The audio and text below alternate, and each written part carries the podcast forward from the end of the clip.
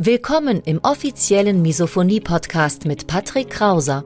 Misophonie, der Hass auf Geräusche, ist weit verbreitet, aber in der Öffentlichkeit wenig bekannt. Betroffene reagieren plötzlich mit Wut, Panik und Aggression auf Schmatzgeräusche sowie auf andere alltägliche Geräusche. Oftmals fühlen sie sich gezwungen, die jeweilige Situation zu verlassen.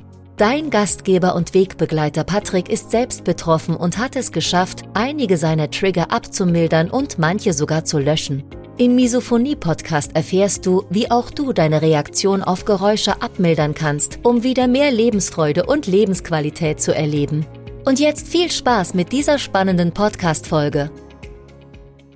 Gibt es irgendein Geräusch, Maurice Geider, wo dir gleich irgendwie so ganz ekelig zumute wird? Ja, es gibt ein einziges Geräusch und das mhm. hatten wir vorhin schon mal ganz kurz am Anfang der Sendung gehört. Das ist das Kratzen von Nägeln oder spitzen Gegenständen, auf zwar auf einer Kreidetafel. Mhm. Das finde ich so unfassbar eklig. Und so Styropor-Gequietsche, wenn man das so Styropor aneinander reibt. Da kriege ich, krieg ich jetzt sogar Gänsehaut. Wie geht's dir damit? Ähm, ich mag es jetzt auch nicht, aber es löst jetzt nicht so die krassen Emotionen in mir vor. Aber ich sag mal, es gibt noch so dieses Next Level von irgendwie Geräusche nicht richtig mögen.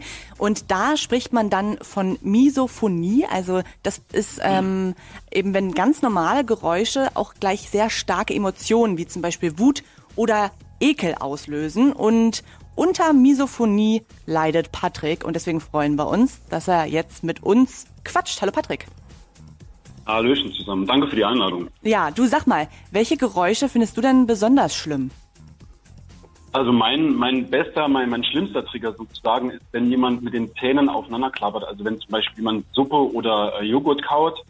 Ähm, das ist ganz schlimm. Ähm, mein, mein zweitschlimmster Trigger ist, wenn sich Hunde bzw. Katzen säubern oder auch im Allgemeinen ähm, Schmatzgeräusche, also alles, was aus dem Mund bzw. aus dem Rachenbereich ähm, kommt. Das ist so, das sind so meine Top 3. Ne? Mhm. Da erkennt man ja so ein kleines Muster. Es ist ja so, dass man bei dir dann merkt, dass du ähm, quasi so kontinuierliche Geräusche, die immer wieder in einem gewissen Takt kommen, nicht, mhm. äh, nicht mhm. ertragen kannst. Wie fühlt sich das denn bei dir an? Was passiert denn dann da in dir, wenn jetzt zum Beispiel jemand mit den Zähnen klappert oder eine Katze sich die ganze Zeit leckt? Mhm.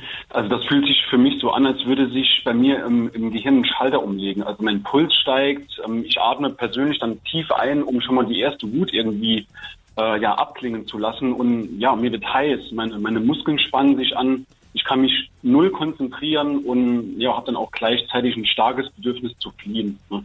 Okay. ein starkes ähm, Ruhebedürfnis. Und das ist auch genau das, äh, Maurice, das ist auch genau der Unterschied zu diesen Gänsehautmomenten. Also diese Gänsehautmomente, Styropor oder, oder wenn jemand mit dem äh, Messer auf dem Teller kratzt, das kann irgendwie keiner hören. Das ist so ein Gänsehautmoment. Aber die Misophonie lässt mich halt wirklich extrem körperlich drauf reagieren auf diese Geräusche. Und das ist genau der Unterschied.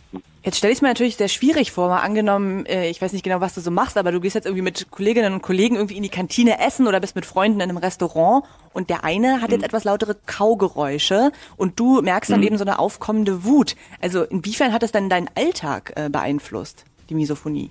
Ja, also Genau, also bei mir persönlich, es muss immer irgendwie ein Umgebungsgeräusch geben, also meistens dann auch im Radio. Zum Beispiel heute Morgen beim Frühstück mit meiner Partnerin. Ähm, ich muss, ich muss immer Umgebungsgeräusche um mich rum haben und muss auch immer meine Kopfhörer dabei haben, sonst, ja, sonst merke ich irgendwie, dass ich so, so ein leichtes Panikgefühl im Bauch habe. Ne? Und das ist jetzt so das Private und auf der Arbeit. Ich arbeite viel, arbeite viel mit Kopfhörern und ähm, habe dann auch immer Musik ähm, laufen, dass ich die Arbeitskollegen ähm, nicht so extrem höre. Ne? Und versuche dann auf der Arbeit auch ähm, hin und wieder mal spazieren zu gehen, wenn es dann zu schlimm wird. Ne? Und Aber Patrick, ist Misophonie, ist das, ähm, ist das eine Krankheit oder ist das eine Art Wesensart, so dass man das gar nicht therapieren kann, so dass man damit ein Leben lang leben muss? Also für mich ist es auf jeden Fall eine Krankheit, aber man darf noch nicht offiziell dazu Krankheit sagen, weil es noch keine Eintragung in dem ICD-10-Katalog von der ähm, WHO gibt. Also für mich ist es für alle Betroffenen, ähm, jemand, der jetzt zuhört und der betroffen ist, der wird auf jeden Fall sagen, es ist eine Krankheit, aber man darf noch nicht Krankheit dazu sagen, blöderweise. Und hast du die Hilfe gesucht und was kann man dagegen tun? Ich habe mir persönlich noch keine professionelle Hilfe gesucht, aber ich habe mir vor, ähm, vor vier Jahren zu meinem 30. Geburtstag habe ich mir ein Buch über die Misophonie gekauft von Thomas Doucier, sehr empfehlenswert auf jeden Fall. Und ähm, ja, also wie gesagt, keine professionelle Hilfe. Ich versuche mich aber selbst nicht direkt zu therapieren, aber ich versuche dann selbst meine Erfahrungen auch weiterzugeben und mich ähm, mit, mit anderen Misophonikern auszutauschen. Und ja, ich habe darüber auch ein Buch geschrieben und ähm, ja, versuche zu meditieren, mache viel Sport, also um ein besseres Wohlbefinden zu haben allgemein.